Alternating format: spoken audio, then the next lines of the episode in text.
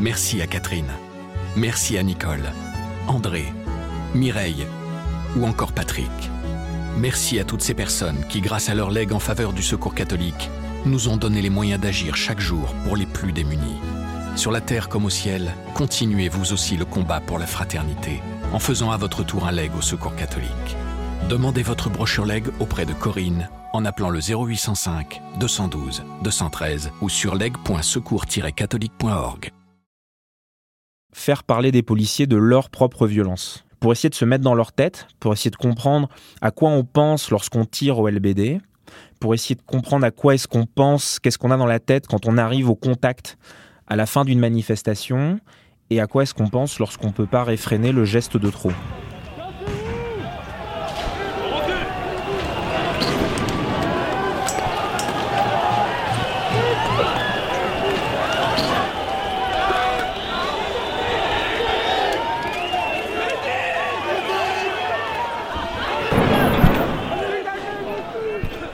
Michael Corr est journaliste à La Croix-Lebdo.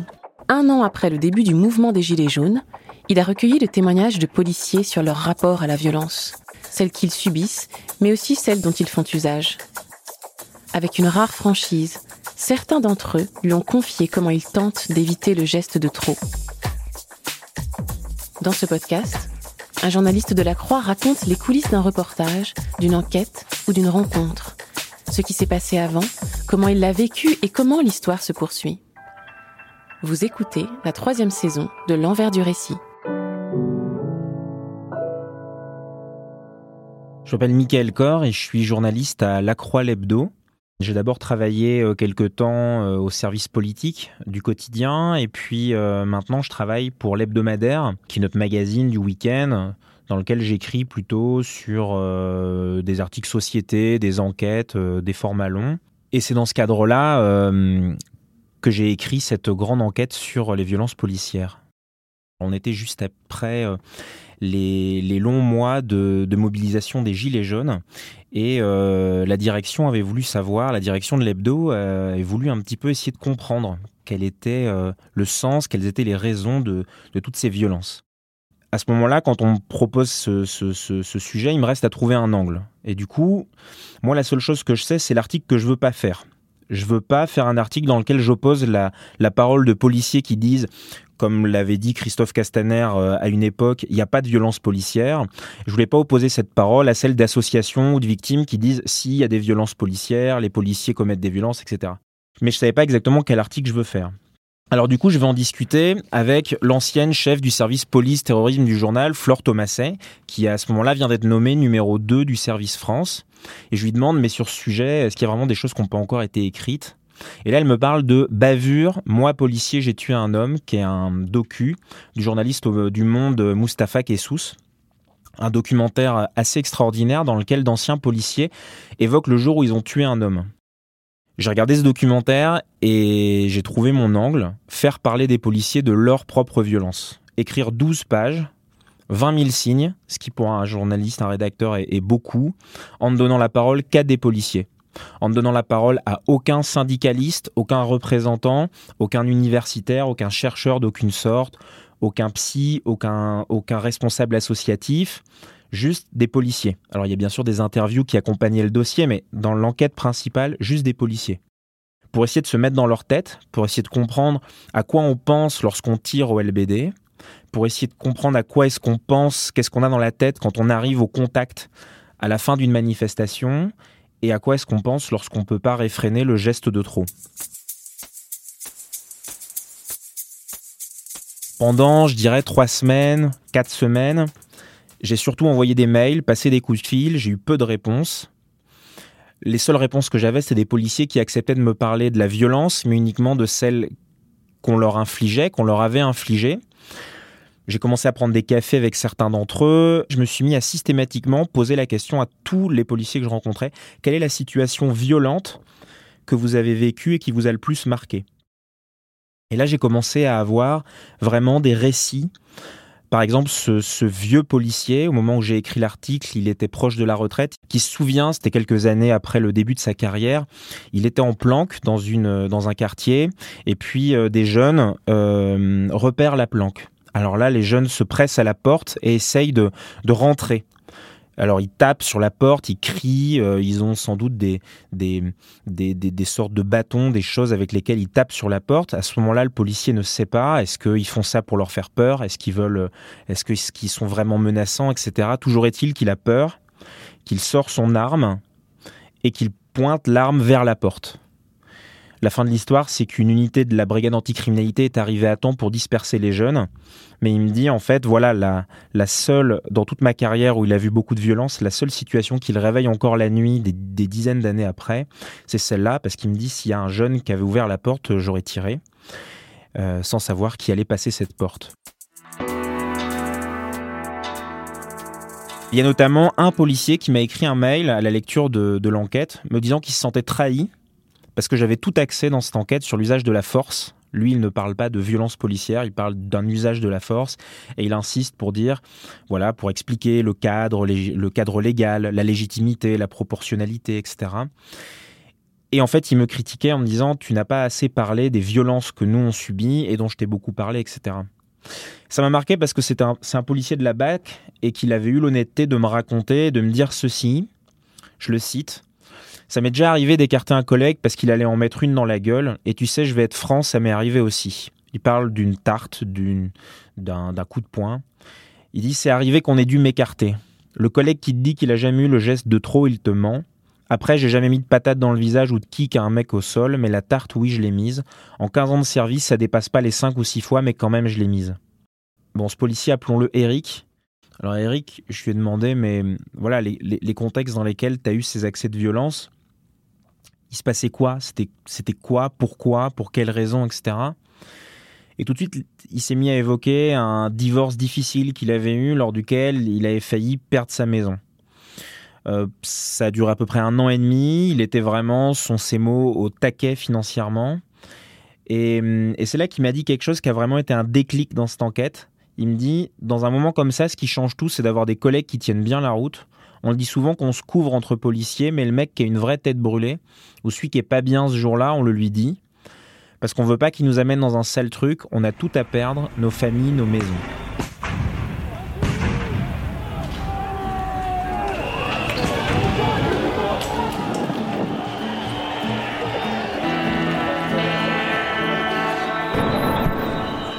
Et en fait, à travers les témoignages, le témoignage d'Eric, mais aussi bien d'autres que j'ai eus dans cette tonalité-là, ce que j'ai commencé à comprendre, c'est la solitude profonde que les policiers peuvent ressentir quand ils sont en intervention.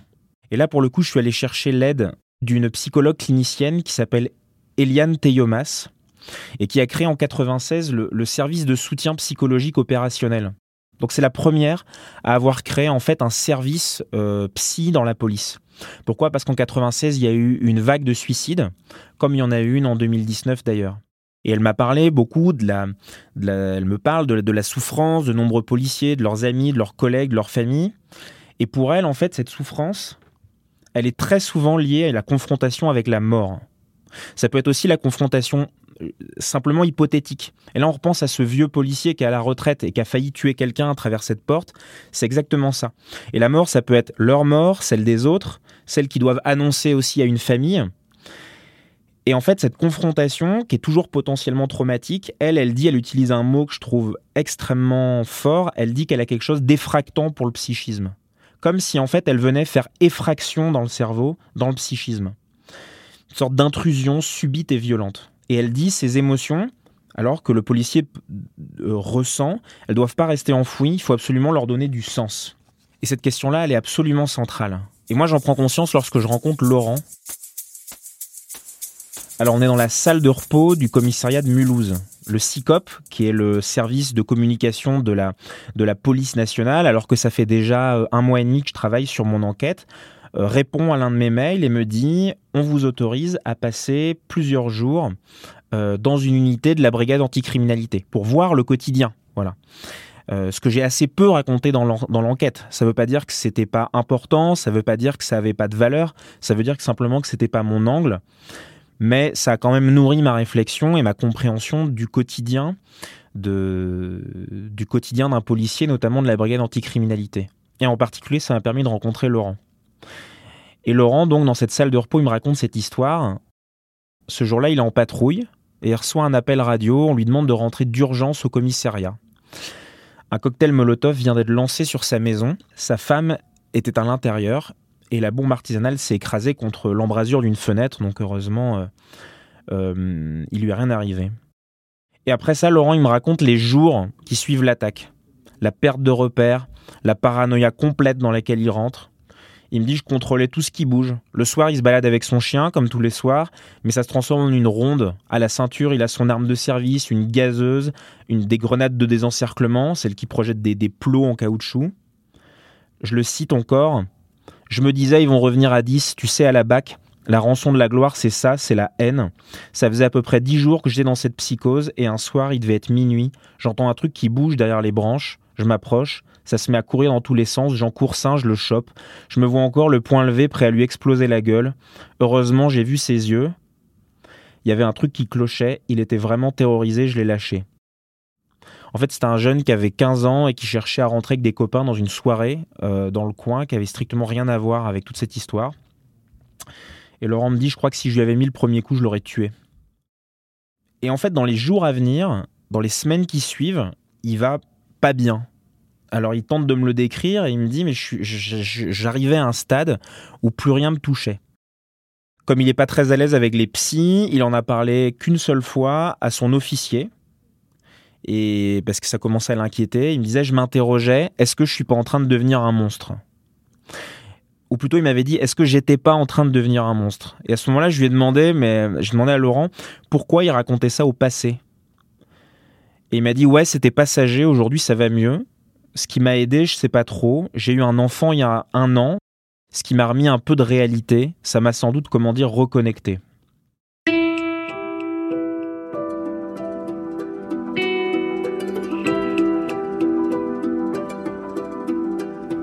Cette scène, c'est la dernière de, l'article.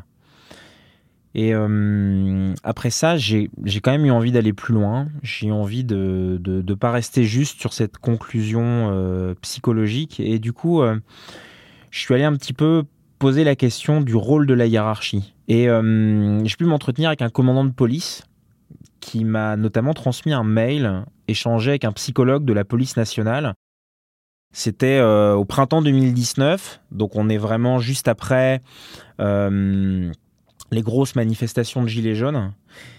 Et ce psychologue, qui du coup est en poste au sein de la police nationale et qui échange avec ce commandant, il dit Personne n'a compris que toute cette violence qui se déploie aujourd'hui chez certains policiers, chez les policiers les moins structurés, les plus fragiles, les moins autonomes mentalement parlant, c'est le symptôme des dysfonctionnements internes qui irriguent la police depuis des lustres. Et lui, en fait, son analyse, son diagnostic, c'est d'abord que la parole hiérarchique, la parole au sein du ministère, mais aussi la parole au sein des commandants de police, il la juge, je cite, absente et symboliquement vide de sens, et c'est elle qui entraîne une paralysie générale.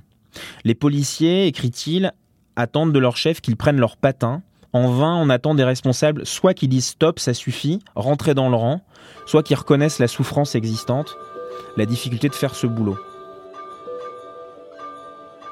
Alors, il se trouve qu'au moment des Gilets jaunes, on n'a pas entendu beaucoup de, prises de parole, en tout cas euh, de la teneur de, ce mail, hein, qui est resté évidemment interne, euh, hormis dans notre enquête. Euh, et pourtant, c'est le, courage qu'avait eu quand même, je pense qu'il faut le rappeler, le préfet de police Grimaud, Maurice Grimaud, en 68. Donc je rappelle pas le contexte, mais en 68, Maurice Grimaud, il avait envoyé une lettre individuelle à tous les policiers et il leur disait frapper un manifestant tombé à terre, c'est se frapper soi-même en apparaissant sous un jour qui atteint toute la fonction policière. Voilà, même hors cadre de manifestation, cette phrase, elle, euh, elle, euh, elle garde tout son sens. Une lettre ou un message de la teneur de ce qu'avait envoyé Maurice Grimaud en 68. Les policiers que j'ai pu interroger, avec qui je suis encore en contact, ils n'en ont pas reçu. Voilà, que ce soit au moment des Gilets jaunes en 2019 ou que ce soit aujourd'hui, la parole hiérarchique, elle est absente. Pour reprendre les mots de ce psychologue que je citais tout à l'heure, ce psychologue de la police nationale, la parole hiérarchique, elle est vide de sens et absente, lui le disait aussi. Et au regard de toute cette enquête, je pense que c'est ce qui manque le plus aujourd'hui. C'est vraiment ce qui manque cruellement.